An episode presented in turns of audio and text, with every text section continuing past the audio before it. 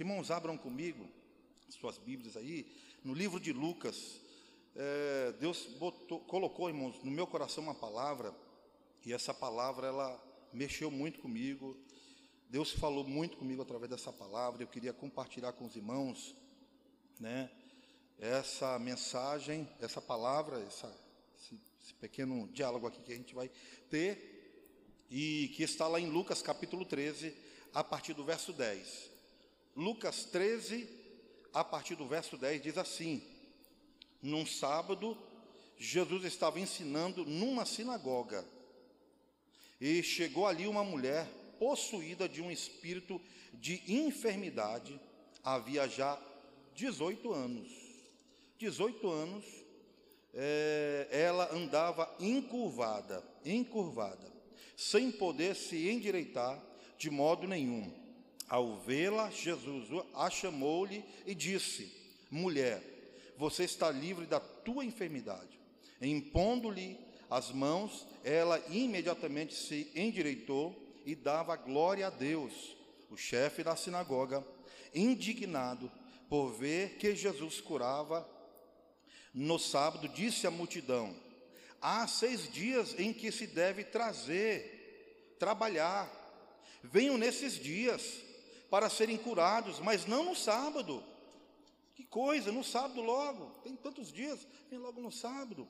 Porém o Senhor lhes respondeu: Hipócritas, cada um de vocês não desprende da manjedoura no sábado o seu boi ou o seu jumento para levá-lo a beber? Por que motivo não se deveria livrar desta, desta deste cativeiro em dia de sábado, esta filha de Abraão, a quem Satanás trazia presa há 18 anos, tendo Jesus dito estas palavras, todos os seus adversários ficaram envergonhados. Entretanto, o povo se alegrava por todos os feitos, glorificando feitos gloriosos que Jesus realizara. Amém, irmãos? Vamos orar aqui mais uma vez? Aqui não invalidando a oração da pastora, mas concordando aqui, né, em nome de Jesus, amém? Feche seus olhos. Pai, nós te damos graças, Senhor, porque sabemos que em tua presença, Senhor, na tua presença, há fartura de alegria, há fartura de bênçãos, de vitória. Senhor, nesta noite que o Senhor possa liberar aqui, Senhor, sobre a nossa vida, sobre a vida desses irmãos, desta igreja, Pai, que está aqui nesta noite que veio para receber algo da tua parte, Senhor, que nesta noite, Deus, os céus possa liberar sobre nós, Senhor, bênçãos e tudo aquilo que não vem de ti, tudo aquilo que vem para nos destruir, tudo aquilo, Deus, que vem para querer nos fazer, Senhor, ficarmos encurvados, dobrados. Deus, que nesta noite seja repreendido, que nesta noite seja desfeito, que o Senhor nos dê vitória nesta noite, é o que eu te peço, Senhor, em o nome de Jesus. Amém e amém. Por que andar encurvado? Né, essa é o tema que eu estou falando aqui dessa palavra. Por que andar encurvado, irmão? Se Deus nos criou para andarmos eretos, para andarmos de pé, para andarmos de cabeça erguida, Aliás, o salmista Davi, no Salmo 121, verso 1, ele diz: Eleva os meus olhos para os montes, de onde me virá o socorro? O meu socorro vem do Senhor que fez os céus e a terra. E nós, irmãos, é, entendemos que muitas vezes, como seres humanos, como pessoas limitadas, e, e muitas vezes a maneira como a gente raciocina, a maneira como muitas vezes nós acreditamos nas coisas que Deus pode fazer, né? Que não chega a atingir um alvo, um nível tão elevado ao ponto de nós sermos abençoados. É fato, irmãos, que o que nos arrodeia e que a gente não tem a capacidade de entender, de compreender no mundo espiritual, estamos a mercê. Não temos condições nenhuma de lutar contra o mundo espiritual que está aí e que muitas vezes vem, vem muito forte, vem contra nós, vem para atingir a gente vem para querer, de alguma forma, nos entristecer, nos abater e fazer com que a gente fique levando uma vida, muitas vezes, de cabisbaixo, cabeça baixa. Estamos aqui, irmão, diante de uma história de uma mulher, e diz a história que ela era filha de Abraão, portanto, uma filha é, era judia ela, ela fazia parte da promessa que Deus fez a Abraão, portanto, ela tinha uma promessa sobre a sua vida, ela tinha aquilo que Deus prometeu a Abraão, ela tinha sobre a sua vida, mas, portanto, irmão, ela estava andando encurvada, e eu até ia preparar uma imagem, preparei uma imagem para trazer, acabei esquecendo o pendrive para mostrar aqui para os irmãos a, a, posição de uma mulher encurvada, né? Eu acho que eu não consigo fazer aqui, né? Por alguns motivos não dá de fazer, mas imagine, irmão, uma mulher encurvada, né? Sei lá, ela andava assim. Já pensou, irmão, alguém andando assim? Né? E essa pessoa, irmão, não consegue olhar para cima. Imagine a dificuldade dessa mulher, irmãos, que ela não podia, por exemplo, receber um abraço. Ela não podia dar abraço a ninguém. Ela não podia, sei lá, cumprimentar alguém ou receber um cumprimento. Essa mulher não podia, por exemplo, esticar as costas, né? Ficar. Talvez não dormia direito. Talvez durante as noites, no, nas suas noites de sono, não conseguia dormir por conta da posição que ela tinha que se colocar. E já imagina, irmão, uma pessoa que na época de Jesus, as mulheres eram colocadas à parte, provavelmente, como diz os historiadores, a Bíblia relata até aqui as mulheres que tinham algum defeito, elas eram consideradas amaldiçoadas. E ela provavelmente tenha sido uma dessas mulheres que estava na relação dos, dos leprosos, por exemplo, dos coxos, dos aleijados. Mas algo me chama atenção nessa mulher. Algo me chama atenção é que existem pessoas que mesmo sendo filhos de, da promessa, não conseguem andar retamente. Existem pessoas, irmãos, que mesmo sendo filhos da promessa, não se curvam diante das lutas, ou das promessas, se curvam diante das lutas e se adaptaram ao fracasso da vida, filho da promessa. Existem pessoas, irmãos, que mesmo sendo filhos da promessa, já perderam a sua fé. Existem pessoas que, mesmo sendo filhos da promessa, carregam um fardo pesado posto pelo diabo em suas costas. Peso, por exemplo, do medo, da culpa e etc. Muitas coisas. E, e o interessante, irmão, dessa passagem que, e que me chama a atenção muito, uma das coisas que me chamou a atenção é que essa mulher estava na sinagoga. Sinagoga, irmão, era uma espécie de igreja em que as pessoas iam para adorar a Deus. E muitas vezes, irmãos, nós até achamos que somos indignos de estar aqui na igreja, né? Já tive a oportunidade de conversar com algumas pessoas, por exemplo, e dizer assim: não, não vou na igreja hoje porque eu estou em pecado. Não, não vou na igreja hoje porque eu estou me sentindo muito mal. Não, não vou na igreja hoje porque eu me sinto impuro, me sinto indigno de estar lá. E quem é de nós aqui, irmãos, que nesta noite de fato está tão puro e tão digno de estar aqui? A igreja de fato é um lugar onde Deus nos chamou do pecado do mundo e estamos num processo, num trabalhar de Deus, e todos nós temos pecados, todos nós temos as nossas falhas, mas o interessante, irmãos, é que essa mulher estava na sinagoga, mesmo ela sendo talvez é, desprezada, talvez deixado de lado, mas ela estava lá. Ou seja, meu irmão, se você está aqui, se você está hoje aqui, não deixa de vir à igreja, não deixa de vir à casa do Senhor. Mas, pastor, eu pequei. Não deixa de vir à casa do Senhor, meu irmão. Mas, pastor, hoje eu não estou muito, muito bem assim. Vem assim mesmo. pastor, eu estou quebrado. Vem assim mesmo. Pastor, eu estou arrebentado. Vem assim mesmo, meu irmão. Vem desse jeito. Pastor, eu estou quase me arrastando. Venha, meu irmão, assim mesmo. Olha, irmãos, quantas situações que eu vivi aqui na igreja, eu louvo a Deus porque Deus, irmãos, muitas vezes eu acredito que Deus me deu força para estar aqui. Porque já passei situações, na, na, momentos na vida que vim para a igreja e eu tinha que escolher entre ir, vir para cá e ficar. Porque havia acabado de acontecer uma situação comigo em casa, com a família, né, uma briga, uma discussão, né, e geralmente acontece isso na hora que a gente está saindo de casa, cara, acontece aquela discussão com o marido com a esposa, a esposa com o marido, eu, os pais com os filhos, aí vieram aquela situação de eu não vou mais. Já chegou uma vez de eu estar arrumado, vim para a igreja, aconteceu uma situação lá, né? E graças a Deus a Michelle, que foi sábia, sempre foi sábia nessa área, e ela via aquela situação e eu dizia: Eu vou tirar minha roupa, não quero mais saber de ir para a igreja, hoje não vou para o culto, estou zangado e tal. Pois agora que tu vai. Ela batia assim na mesa, e é agora que tu vai. Eu não vou, não, vai sim. E me arrastava e vinha para cá. E quando eu chegava aqui, mano, impressionante. Ela até muitas vezes dizia, rapaz, mas como é que Deus, meu Deus do céu, como é que Deus faz isso? Porque, né, chegava aqui, e Deus falava e dizia: Como é que Deus fala com um homem desse? Meu Deus do céu. E eu também não entendi, irmão, por que, que Deus faz essas coisas? Né?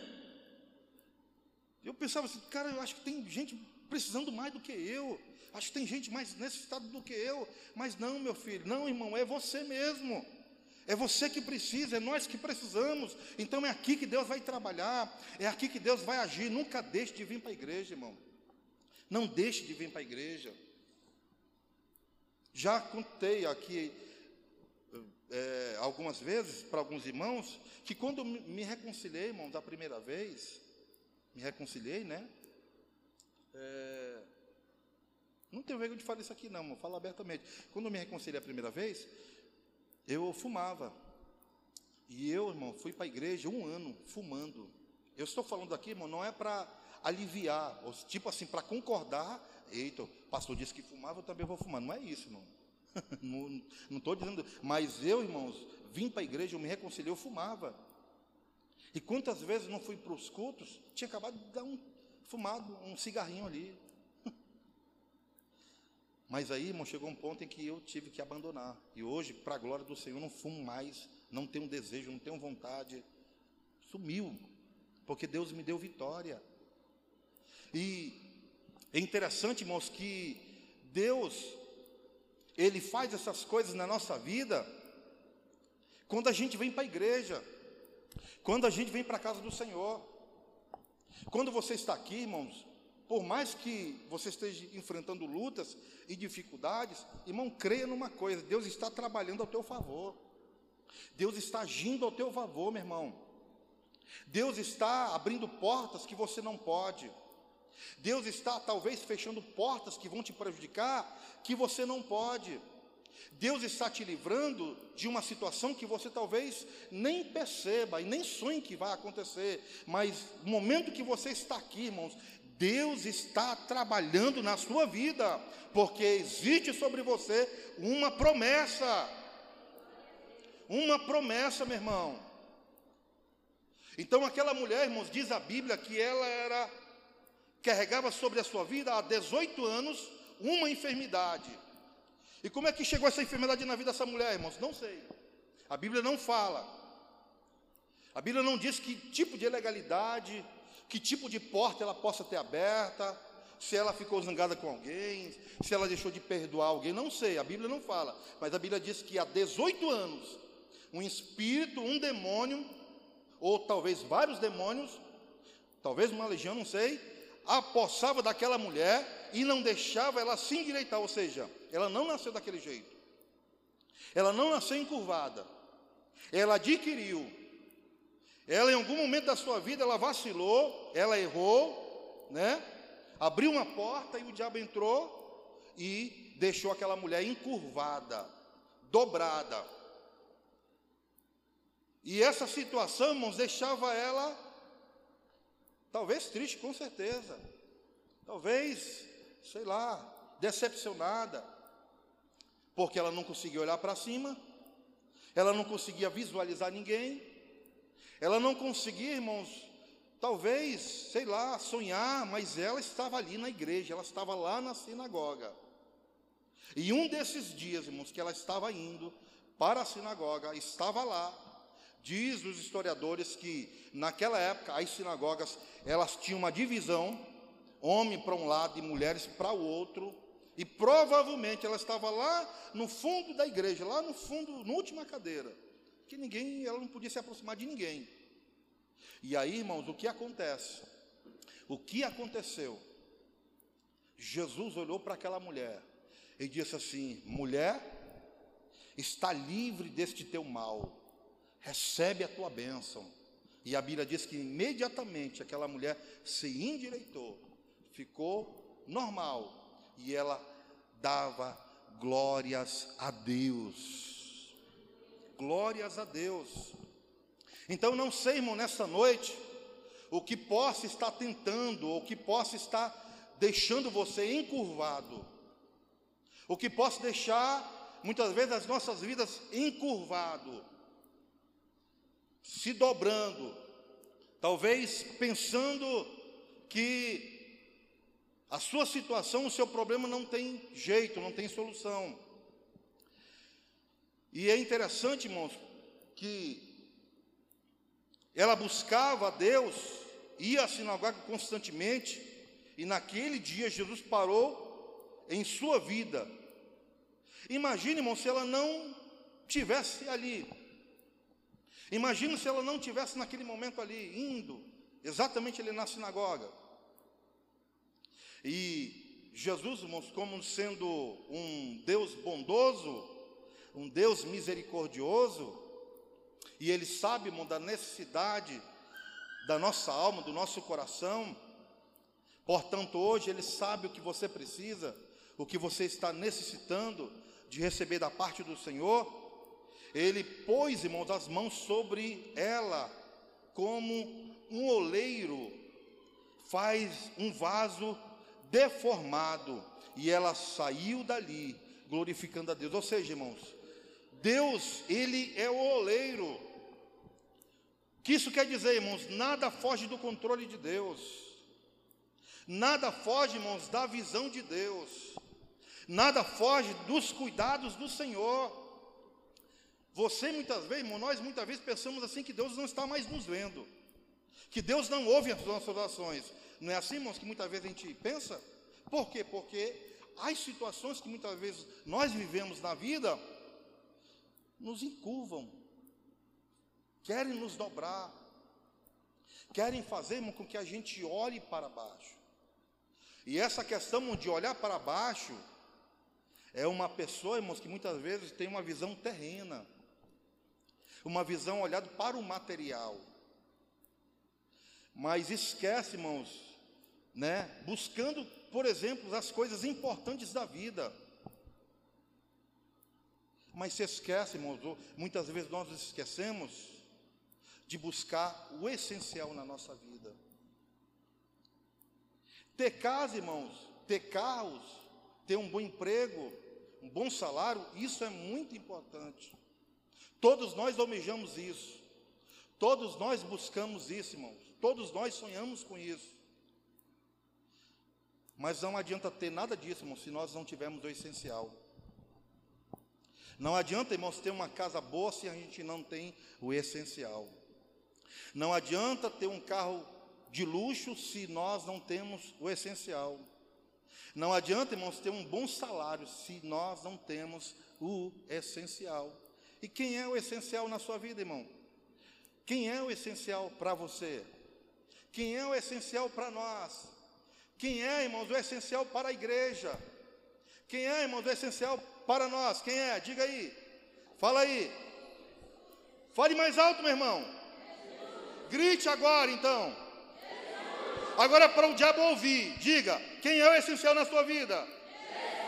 Jesus, Jesus é o essencial na nossa vida.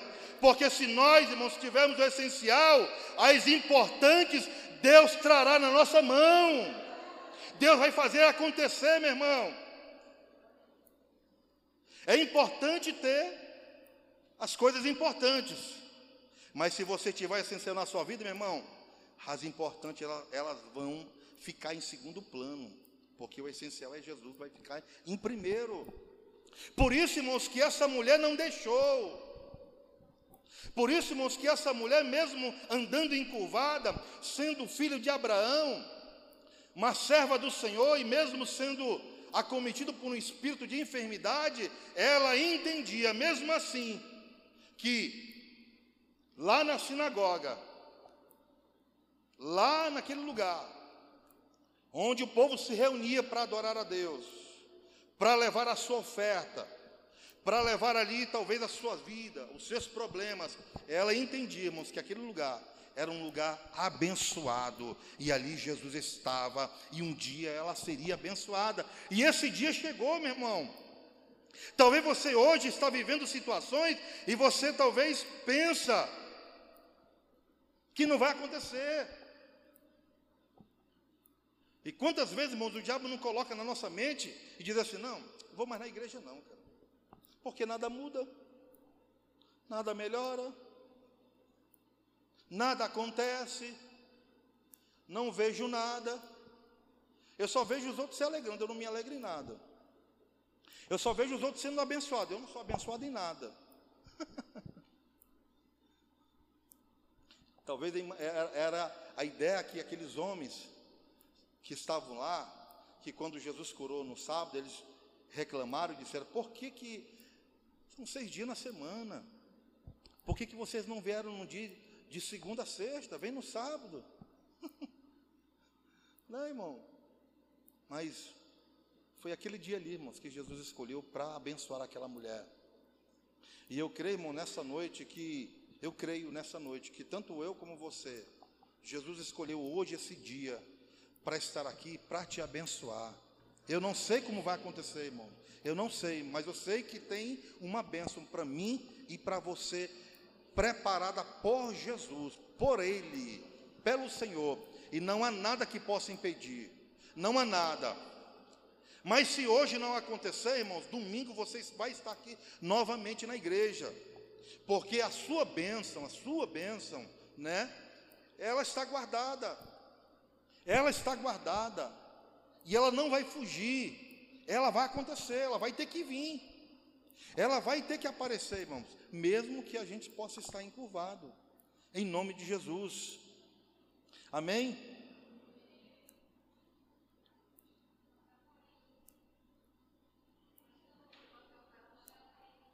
Ah, tá bom. Deixa ele aí. Amém. Obrigado, irmão, viu? Olha só, irmão, que coisa interessante. Essa mulher não podia muitas coisas, né? Não podia andar direito, não podia abraçar. Olha, irmãos, uma coisa que que é muito forte, irmãos, assim que traz uma cura, sei lá, poderosa. Isso já aconteceu comigo aqui na igreja, de a gente chegar, irmãos, um daqueles dias assim que a gente está tão, sabe, precisando de um abraço e a gente recebe aquele abraço, irmão, sabe? Parece que é Deus que está te abraçando, e aquele ali traz cura. E essa mulher não podíamos receber abraço, não podia ser abraçada. Você consegue imaginar isso, irmão? Como é bom, irmão, você chegar no ambiente e apertar a mão das pessoas, né? A paz do Senhor, meu irmão. Ou receber aquele, aquele aperto de mão. A paz do Senhor, meu irmão né? Firme e forte. Mas essa mulher não podia, irmãos, apertar a mão de ninguém. E ela estava ali na sinagoga. Mas uma coisa, irmãos, que essa mulher me ensina que é uma palavra, irmão, profética, que me faz entender que a vida dessa mulher mudou e que a sua vida também vai mudar, porque a palavra do Senhor, irmãos, ela promete. Ela promete para nós que existe uma promessa profética. E eu queria que os irmãos me ajudassem aqui rapidinho, colocasse aqui, irmãos, o Salmo 104, verso 10. Olha, irmãos, o que o Salmo 104, verso 10 diz. Salmo 104, verso 10, uma promessa profética. Por isso, irmãos, que essa mulher não desistiu. Tu fazes rebentar fontes no vale, cujas águas correm entre os montes. Tu fazes fontes nos vales, irmãos, no lugares onde está seco, nos lugares onde não há possibilidade de acontecer nada. Olha só, irmãos, o que a palavra do Senhor também diz lá no, no livro de Isaías, capítulo 6, verso 13. E essas promessas, irmão, proféticas, eu quero nesta noite, em nome de Jesus, liberar sobre você, liberar, liberar sobre a nossa vida, irmão, sobre esta igreja, porque é uma promessa de Deus. Mas se ainda ficar a décima parte dela, tornará a ser destruída, como terabinte, como carvalho. Gosto muito desse versículo aqui, irmão dos quais, depois de derribados, ainda fica o toco, assim, a santa semente é o seu toco. Ou seja, irmãos, o que sabe o que isso está dizendo, irmão? Para mim, para você, por mais que as circunstâncias e as situações da nossa vida, e mesmo aquelas criadas por Satanás, mesmo aquelas criadas pelos, pelos demônios, mesmo aquelas enviadas que não foram de Deus pra, para nos prejudicar, mesmo essas, irmãos, não irão impedir que a bênção de Deus chegue até nós, porque ela vai chegar, porque sobre você repousa uma promessa, e enquanto você está aqui, vindo para a casa do Senhor, vindo para ouvir a palavra de Deus e para adorar ao nome do Senhor, Deus está trabalhando, Deus está quebrando, irmãos, toda maldição. E eu quero nesta noite, em nome de Jesus, destruir toda maldição sobre a sua vida e sobre a minha vida que não vem de Deus. Por quê, irmãos? Porque a santa semente é o seu, a santa semente é o toco. Pode pegar, irmãos, e dividir em dez partes. Ficar a décima parte, ficar uma parte só, e mesmo essa ser arrancada, ficará o toco, e o toco, irmão, será a santa semente, ou seja, ao cheiro das águas, como diz lá em Isaías 41, 18, aliás, 41, 8, Isaías diz que ao cheiro das águas voltará a florescer. Voltará, irmãos, a dar frutos, voltará a ser abençoado por Deus, voltará, voltará a acontecer. Eu creio, irmão, nessa promessa, eu creio, irmão, nessas verdades, eu creio, irmãos, que aquilo que aconteceu com aquela mulher foi algo, irmãos, que Deus escolheu por quê? Porque alguém resolveu olhar para aquela mulher. Alguém resolveu olhar para ela. Resolveu olhar. E Cristo, irmãos, está constantemente,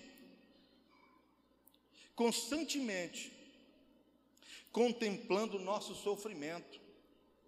Jesus, irmãos, está constantemente contemplando o nosso sofrimento. Não, que, não no sentido de sentir prazer no nosso sofrimento, não nesse sentido, irmãos, mas no sentido de sentir de que tudo que acontece em nossa vida, Ele observa bem de perto, Ele observa bem de perto o nosso sofrimento.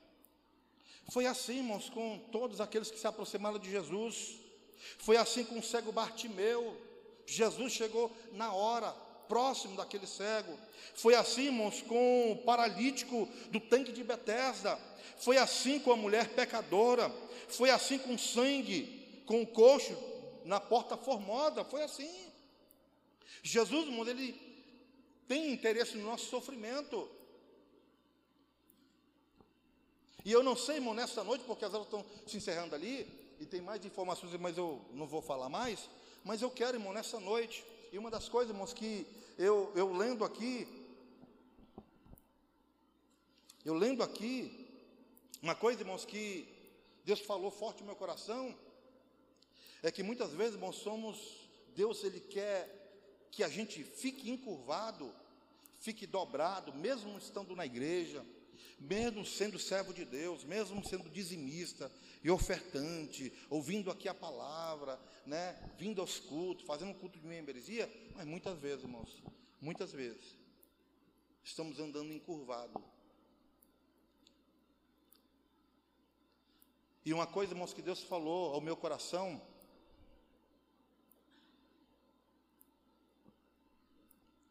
muitas pessoas, irmãos, aqui, talvez tenha um ou dois, ou não sei, mas pessoas, irmãos, que têm carregado culpas sobre si, por exemplo.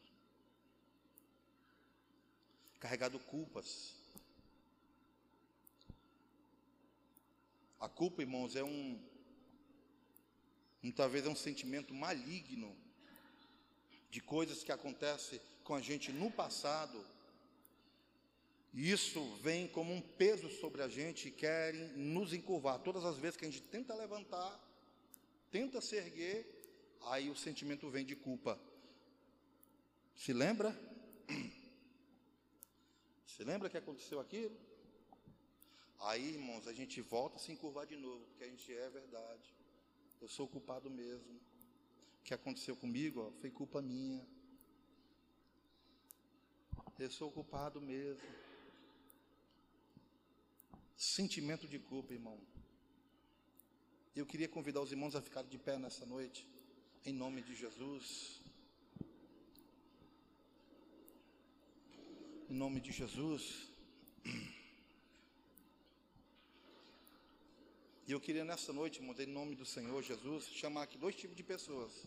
Dois tipos de pessoas. Primeiro é aquelas que preciso talvez fazer uma decisão para Jesus. Porque muitas vezes, irmão, do pecado, eles automaticamente eles nos botam encurvado. Pecado, irmãos. E as pessoas que querem aceitar Jesus, precisam aceitar Jesus, ou precisam se reconciliar. Se tem alguém aqui nessa noite Venha aqui à frente para a gente orar. Se tiver alguém que queira aceitar, ou queira se reconciliar, fazer um conserto com Deus, queremos chamar, estamos desafiando você a fazer isso.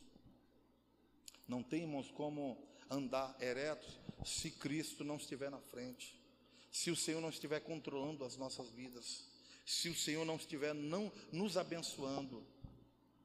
A segunda pessoa, irmãos, tipo de pessoa que eu quero orar nessa noite, é aquelas que sentem algum sentimento de culpa. Carrega uma culpa sobre si, de alguma coisa que aconteceu no passado. De alguma coisa que aconteceu. Não sei o que. Mas, irmãos, esse sentimento de culpa é terrível. E Deus quer te libertar, irmão, nessa noite. Deus quer libertar você. A culpa não vem de Deus, a culpa não vem do Senhor. Quem nos acusa, irmãos, do pecado, de coisas que a gente fez no passado é o, é o diabo. A Bíblia diz que Deus perdoa os nossos pecados e lança no mar do esquecimento. Não leve nenhuma culpa sobre você. Não viva com isso, não carregue sobre os seus ombros nenhum sentimento de culpa. Eu, por muito tempo, levei sentimento de culpa por muitos motivos, por muitas coisas que aconteceram na minha vida. Primeiro foi pela morte do meu irmão, que aos 17 anos ele morreu na frente de casa. E ele pediu minha ajuda e não pude fazer nada. E eu levei essa culpa sobre mim por muitos anos, que me impediu até de ficar na igreja, de permanecer na igreja, porque eu me culpava, porque eu não fiz nada para ajudar meu irmão. Culpa, irmão, muitas vezes no casamento, coisas que acontecem no casamento, situações que acontecem conosco e que alguma coisa aconteceu, não deu certo, não funcionou e a gente leva uma culpa sobre si.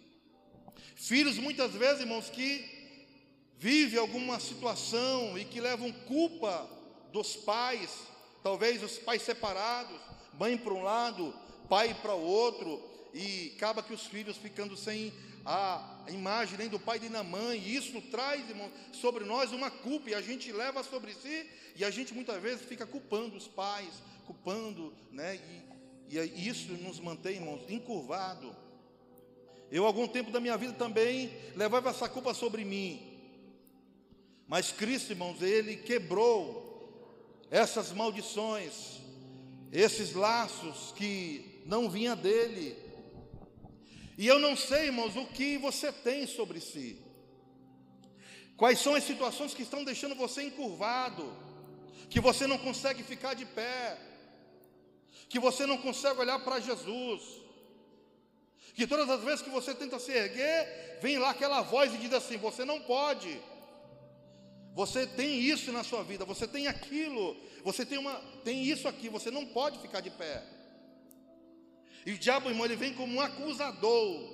Ele vem como um acusador, como aqueles homens tentaram acusar a Jesus pelo milagre que ele havia operado naquela mulher, mas aquela mulher estava necessitando, ela precisava. Então, se você, irmãos, é um necessitado, se você precisa de Deus, do Senhor Jesus, vem aqui à frente, meu irmão. Irmãos, se tem alguém que precisa mais de Jesus, sou eu, irmãos. E eu estou aqui, eu sou o primeiro aqui. Tem algumas situações, irmãos, que muitas vezes tenho que lutar, porque elas querem me encurvar, elas querem me dobrar, mas eu digo, não me dobra. Senhor, aparece aqui, Senhor. Me ajuda aqui, Deus. Porque essas situações eu preciso vencer. Eu preciso, Senhor, pedir que o Senhor me ajude. O Senhor tem me ajudado. E o que, é que eu tenho feito, irmãos? Eu tenho vindo para a igreja. Todos os dias estou aqui, irmão. Mas eu sei, irmãos, que só estar tá na igreja por estar, tá, isso não resolve nada. Não resolve, não, não resolve nada. Preciso me render aos pés do Senhor. Preciso todos os dias estar rendido aos pés do Senhor. Porque se nós, irmãos, não entendemos que o que está por detrás de nós é mais forte do que nós, a gente não consegue vencer, mas aquele que está em nós é mais poderoso do que aquele que está lá fora.